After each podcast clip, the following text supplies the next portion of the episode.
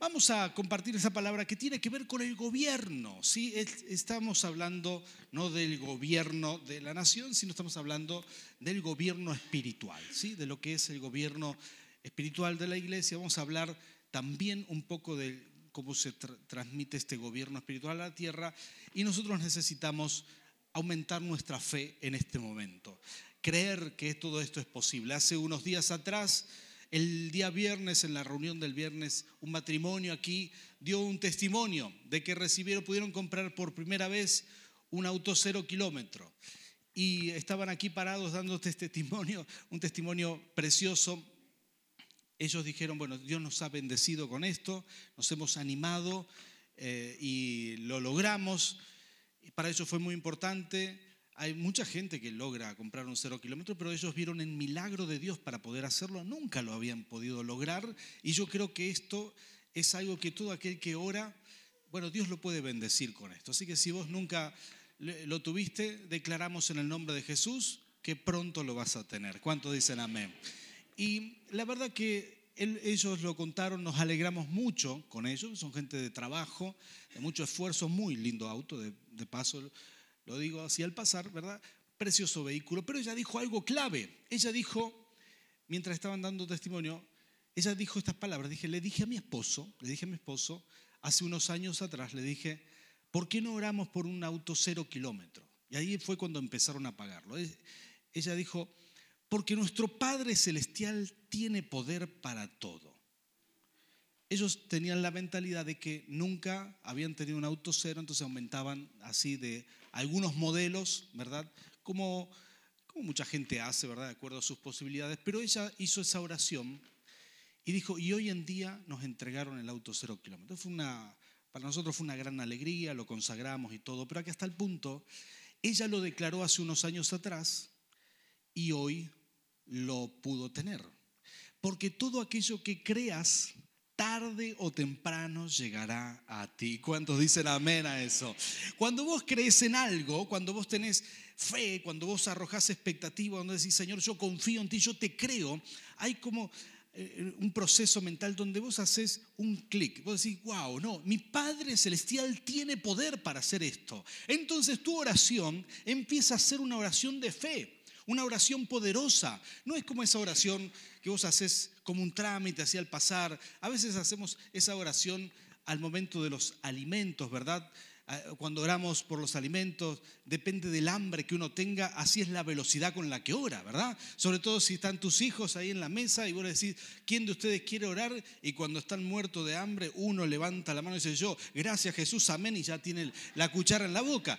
Porque hacemos ese, esa oración rápida y no estamos conscientes de lo que oramos. Pero esto es la, este es el propósito de Dios, que tengamos fe en esas oraciones, que tengamos fe en todo aquello que queremos ver aquí en la tierra, que podamos creerle al Padre que Él tiene poder, porque si uno cree que esto puede suceder, entonces va a suceder. Tocale que está al lado tuyo, decirle, veremos milagros en el nombre de Jesús. Así es. Y para mí creer esto es muy importante es muy importante porque en esta semana nos toca orar por nuestras autoridades. ¿sí? Esta mañana estaba compartiendo la palabra el doctor Pablo, Pablo Martínez, y, y él dio un buen ejemplo. Él, dijo que hay palabras que no nos sugieren cosas positivas. Y él dijo, este, ¿qué, ¿qué, palabra él dijo? Él dijo, colesterol, dijo. Y eso es cierto, cuando vos decís la palabra colesterol, ¿a cuánto de ustedes le sugiere algo positivo? ¿Verdad que no? Eh? Vos decís colesterol y prácticamente empezás a reprender al diablo.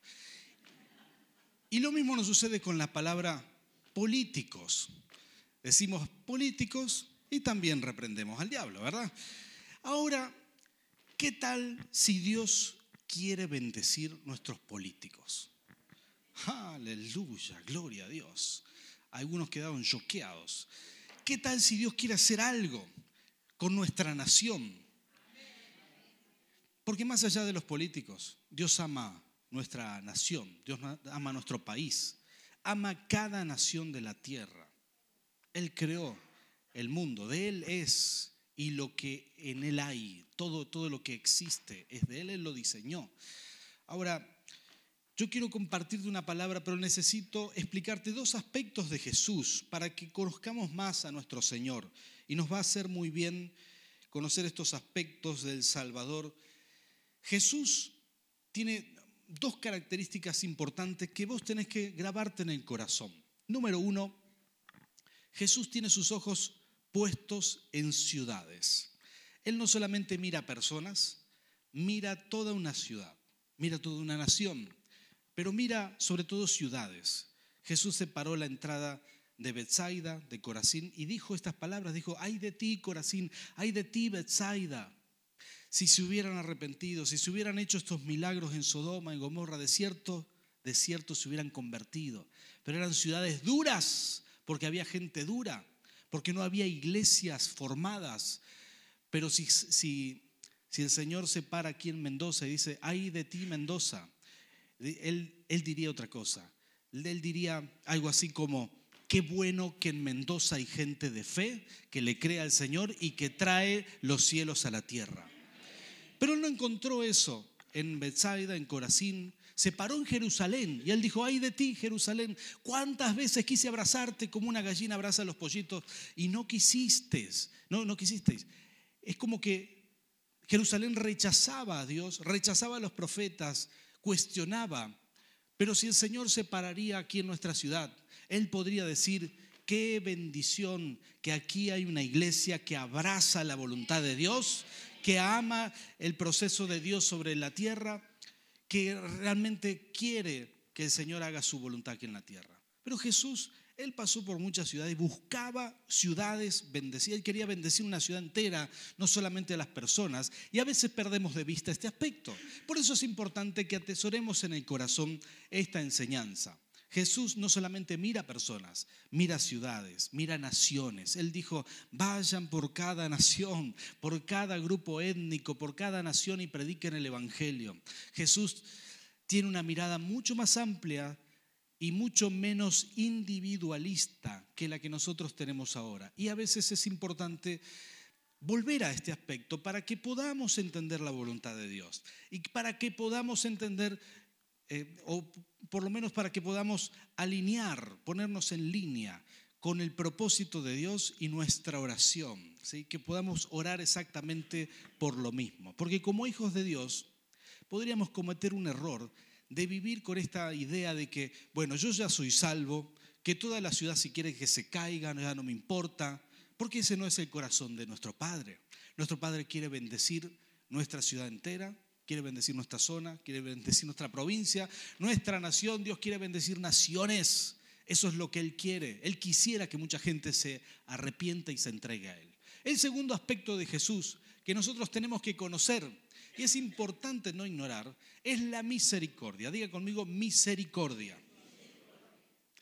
Este aspecto es muy importante porque Jesús abrazó el pecador aún mientras estaba en pecado.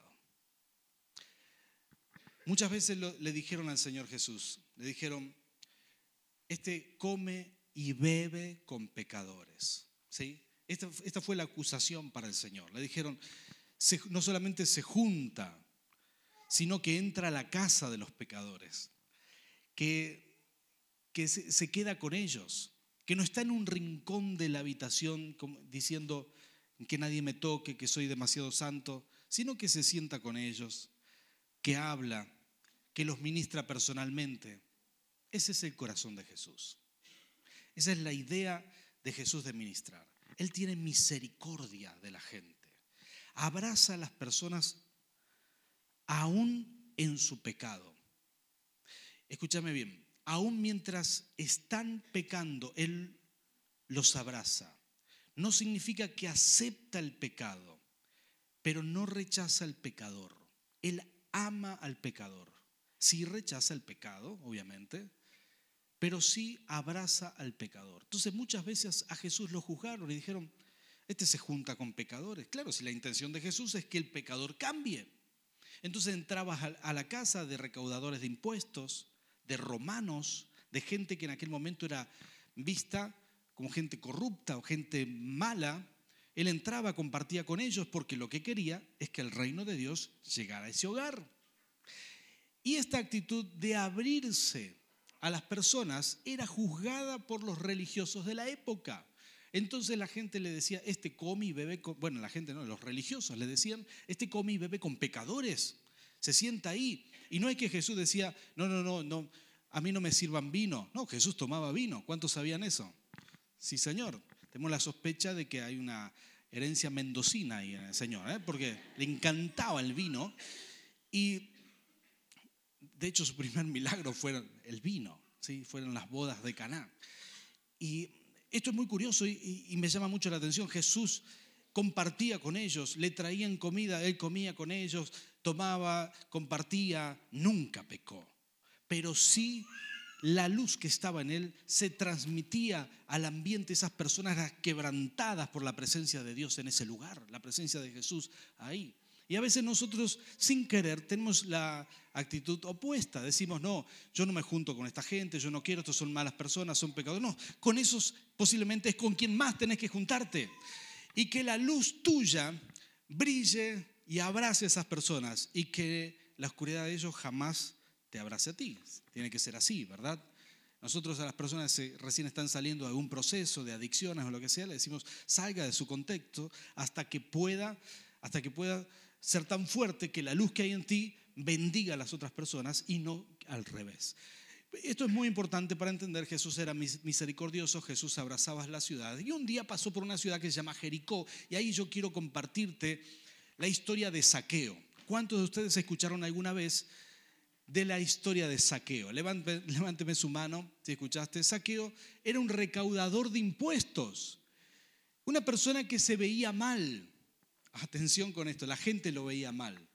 Porque decía, este es un corrupto. Era un judío que recaudaba impuestos para el imperio romano.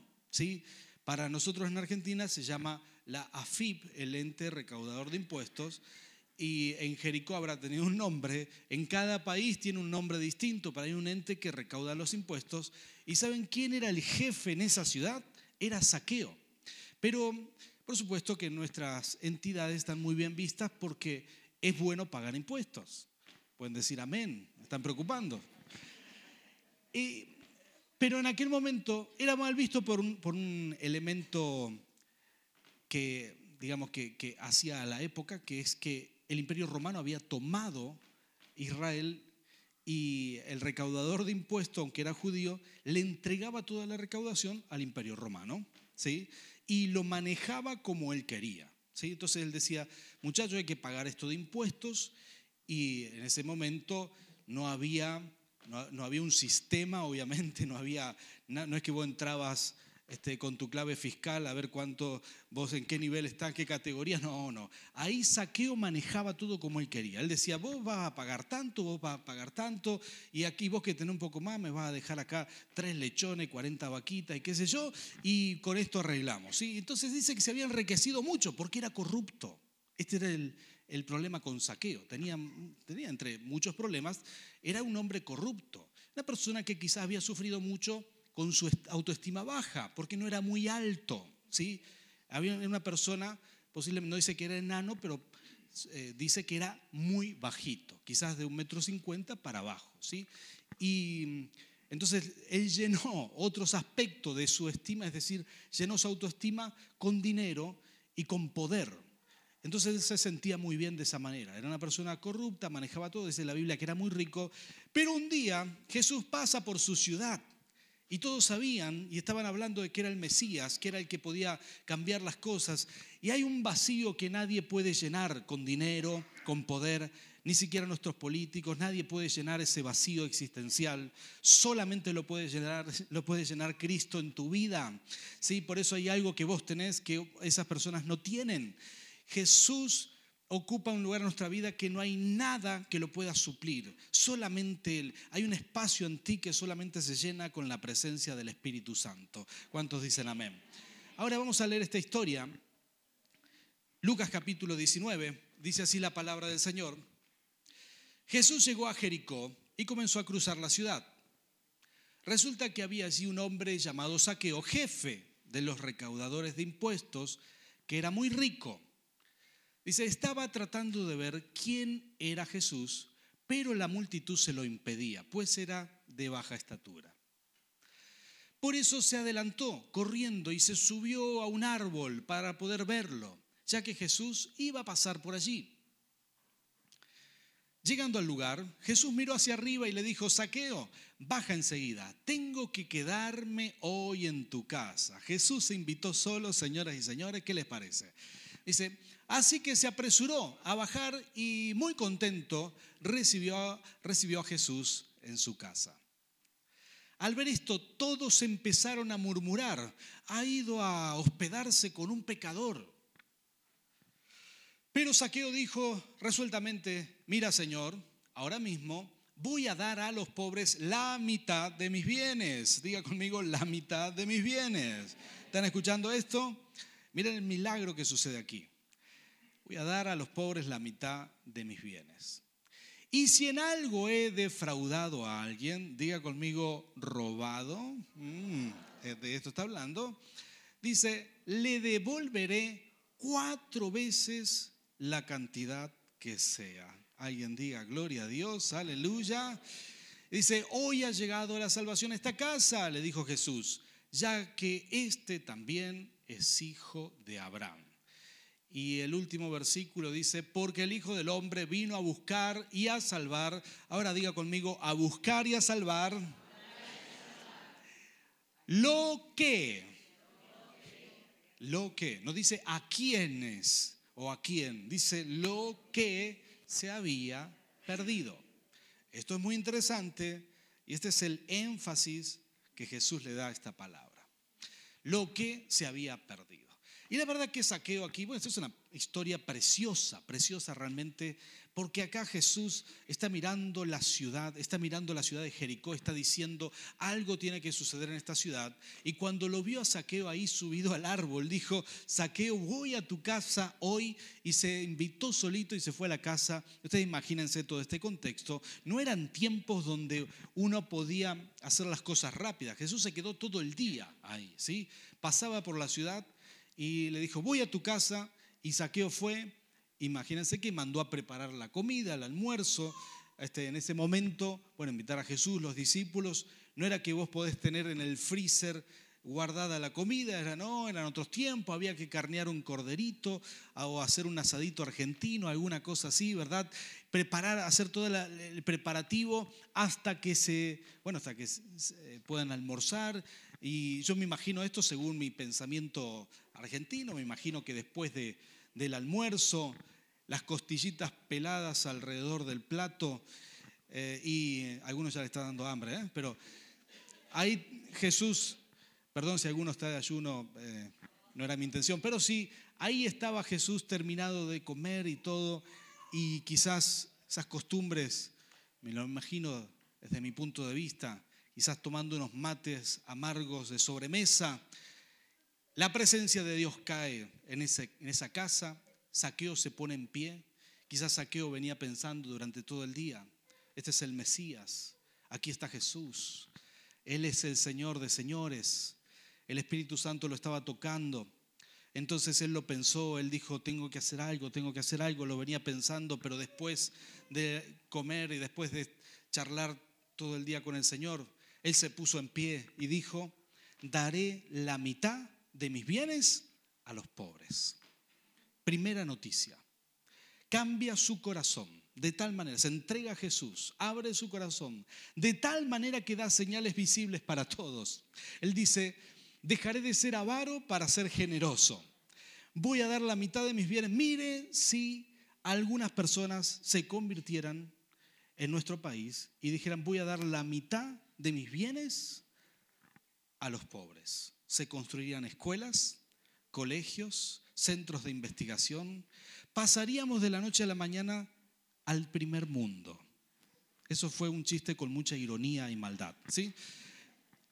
Porque hay tanto dinero mal distribuido o distribuido con avaricia y, y la verdad que esto es lo que sucedería. Saqueo vive ese milagro pero acá viene el segundo milagro, la, segunda, el segundo anuncio de saqueo, que es maravilloso. Él dice, si he robado algo a alguien, lo devolveré cuatro veces, por cuatro. No es solamente que iba a devolver lo robado, sino que lo iba a devolver por cuatro. Algo que nadie le pidió, pero él lo sentía hacer de esa manera. Me parece fantástico. Mira lo que Saqueo dice aquí. Dice, voy a devolverlo por cuatro. Ahora, présteme atención a este detalle. ¿Cuántos de ustedes han recibido alguna vez una estafa, algún tipo de estafa? ¿Te ha pasado esto? Allá, alguien me levanta la mano. Puede ser algún cheque que te rebotó, que te, te entregaron algo y te clavaron con eso. Te dijeron, te voy a pagar nunca te pagaron. ¿Quién no ha recibido una estafa alguna vez? Te vendieron un vehículo y no tenía lo que tenía que tener, no tenía los papeles, tuviste que pagar, que esto, que aquello, tenía vicio oculto, como se dice. ¿A alguien le pasó esto? ¿A cuántos de ustedes han, los, los han defraudado con las horas? ¿No les pagan las horas que tendrían que pagarle en el trabajo? ¿A alguien le pasó esto? Aleluya, gloria a Dios. Te hacen trabajar gratis, algunas horitas extras. Ah, te están haciendo, te están caminando algunas cositas. ¿Sabes qué? Imagínate si tu jefe sería saqueo. Y si él dice, bueno, voy a devolver lo robado por cuatro.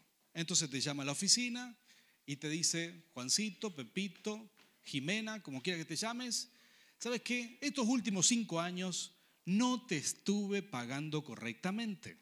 Así que tenés unas cuantas horas adeudadas por la empresa y te las voy a devolver por cuatro.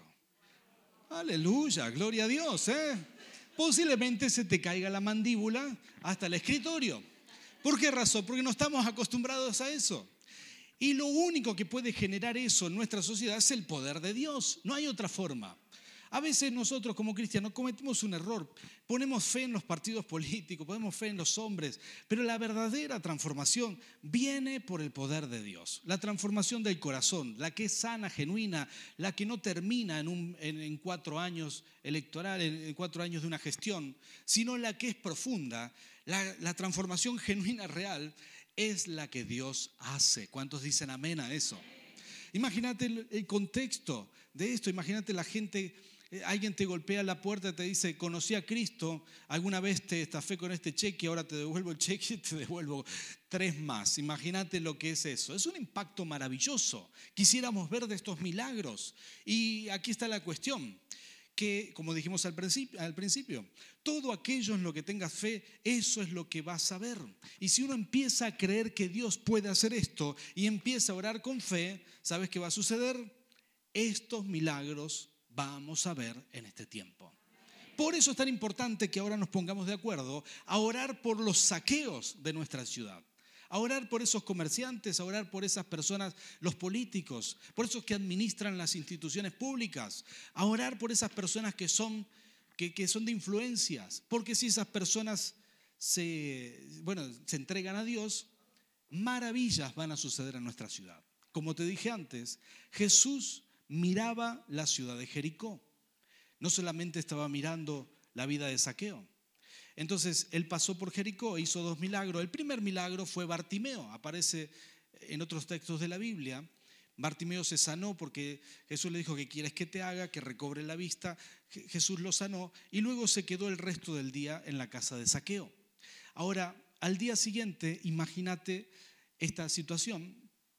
Saqueo va a trabajar, reúne a los muchachos de la FIP, de Jericó, y le dice, estimados, ¿saben qué? Aquellas personas que le cobrábamos de más, ya no le vamos a cobrar de más, le vamos a cobrar lo justo.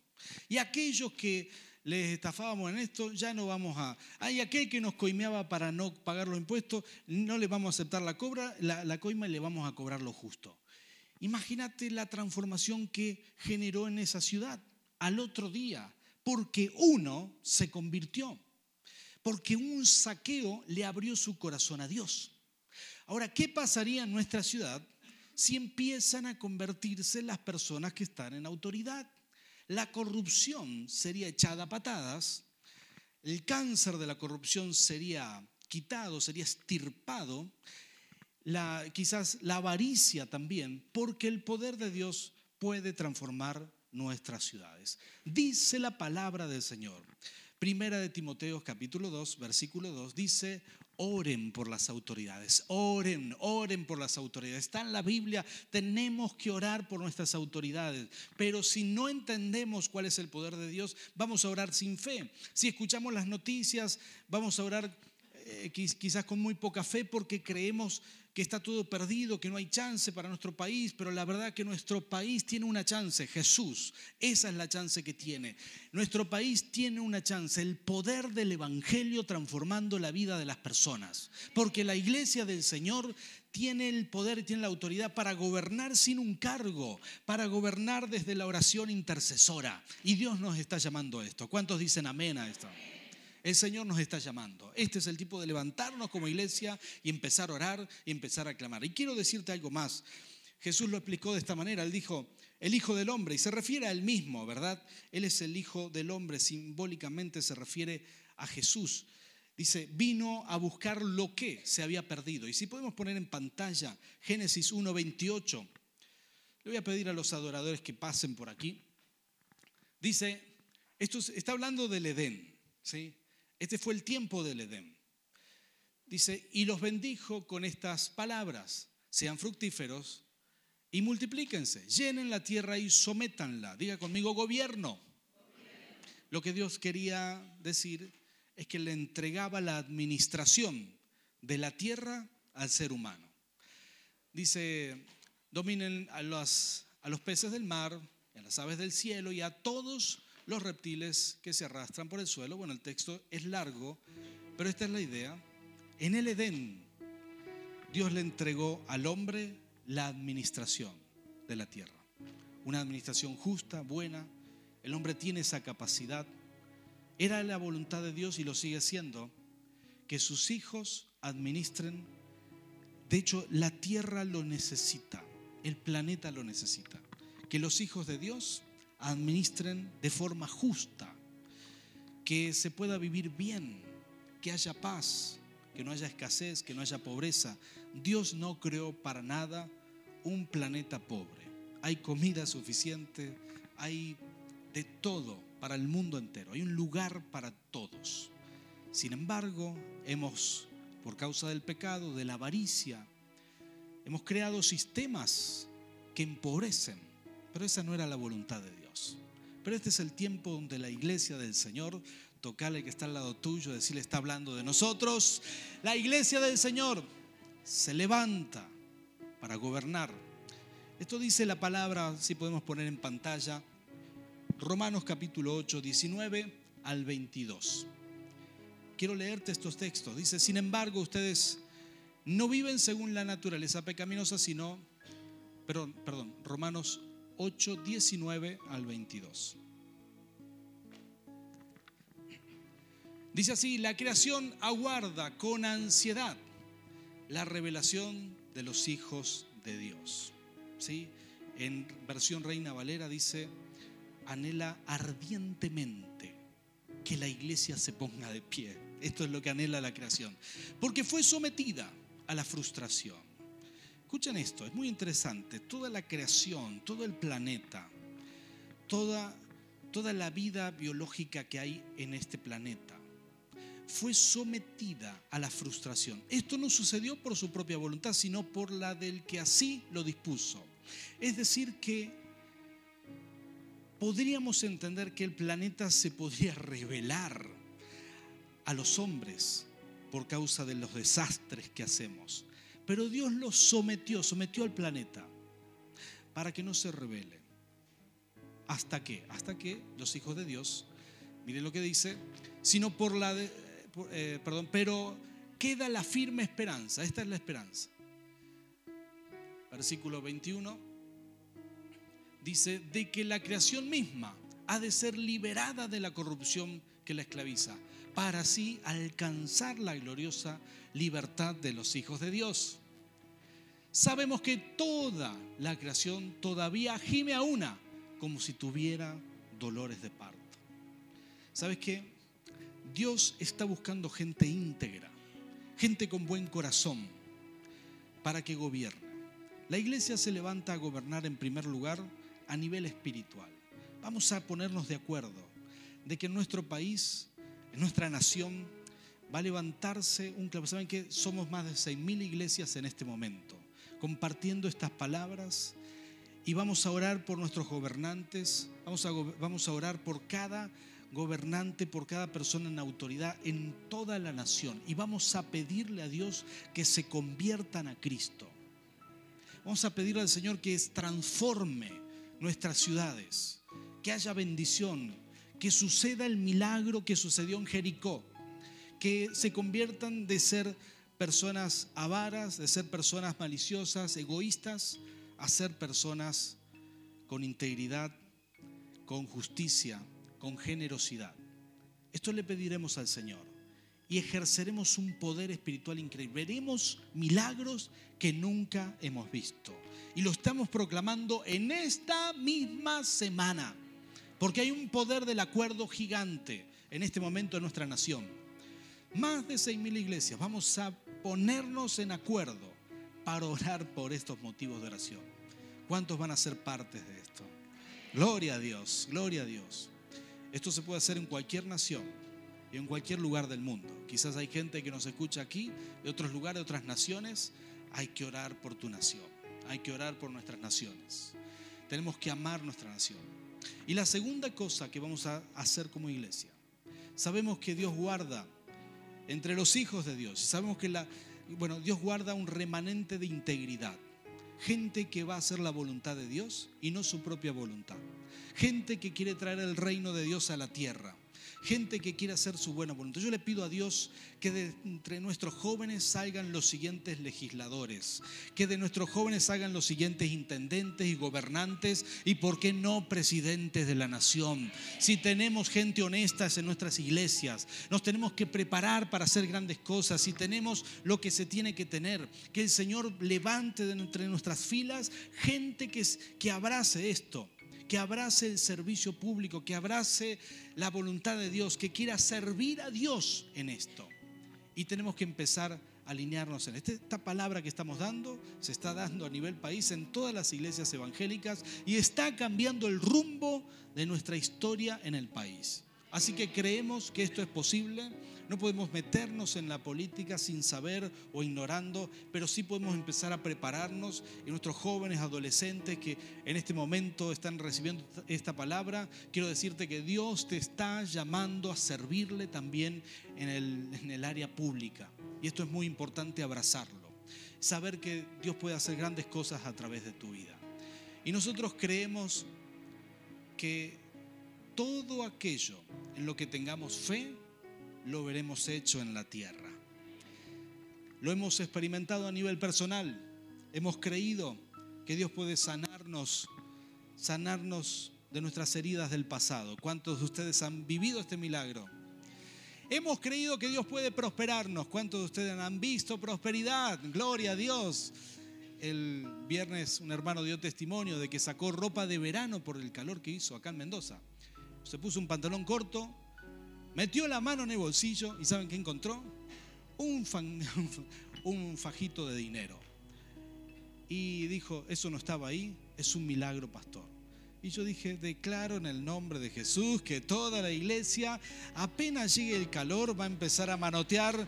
Hasta en los calzones, hermano, vas a encontrar billete. ¿Cuántos dicen amén? Aleluya. Ese es el poder de Dios. Hemos creído en esto. Creemos en la prosperidad, creemos en los milagros, creemos en la sanidad física. ¿Cuántos de ustedes recibieron sanidad física? Gloria a Dios, seguiremos recibiendo milagros.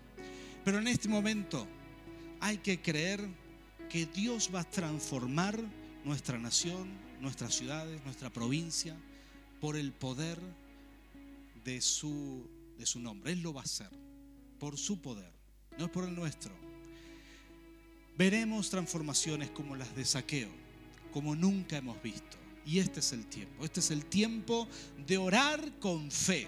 Así que iglesia, ponte de pie y vamos a clamar juntos al Señor.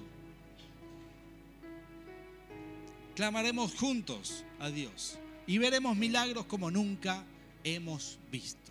Cerra tus ojos conmigo, cerra tus ojos. Padre amado, Señor, en tu nombre, levántate aquí, Señor guerreros y guerreras de oración, gente que va a interceder con fe, que va a clamar, Señor, va a clamar, Señor, por las personas en autoridad y aún por personas que viven, que viven de los hechos ilícitos, del crimen organizado, del narcotráfico, del robo organizado, Señor, aún esas personas serán como saqueo, se van a convertir, porque sabemos que tú los amas.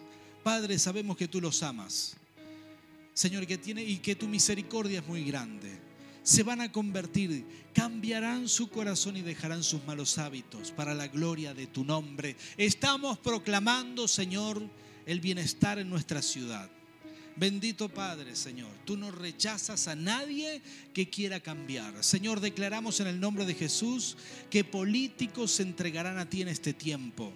Señor, y no importa qué partido ganes, declaramos, Señor, en el nombre de Jesús, que estamos por encima de un partido político, que ejercemos un gobierno en, en, autoridad espiritual, Señor, que oramos para bendecir y declaramos que nuestro país, Señor, jamás se va a despenalizar el aborto en el nombre de Jesús. Declaramos que tendremos una educación sexual integral sin ideología de género Señor, que tú vas a bendecir nuestra nación, que harás tu voluntad, Señor, aquí, que abrazarás a cada político corrupto para que se entregue a ti y para que sucedan los milagros que sucedieron en Jericó. Señor, en el nombre de Jesús, estamos proclamando tus verdades. Estamos proclamando, Señor, que harás tu buena voluntad. Señor, lo hacemos con fe, creyendo, creyendo, Señor, que tú tienes poder. Por eso en esta semana nos unimos en oración. Señor, que sabemos perfectamente que somos tus hijos y que nos vas a usar como instrumentos de intercesión. Y que mientras más pensamos en nuestra nación, más nos vas a bendecir a nosotros. Señor, te damos toda la gloria y la honra a ti, Jesús. En tu nombre, Señor. Amén y amén.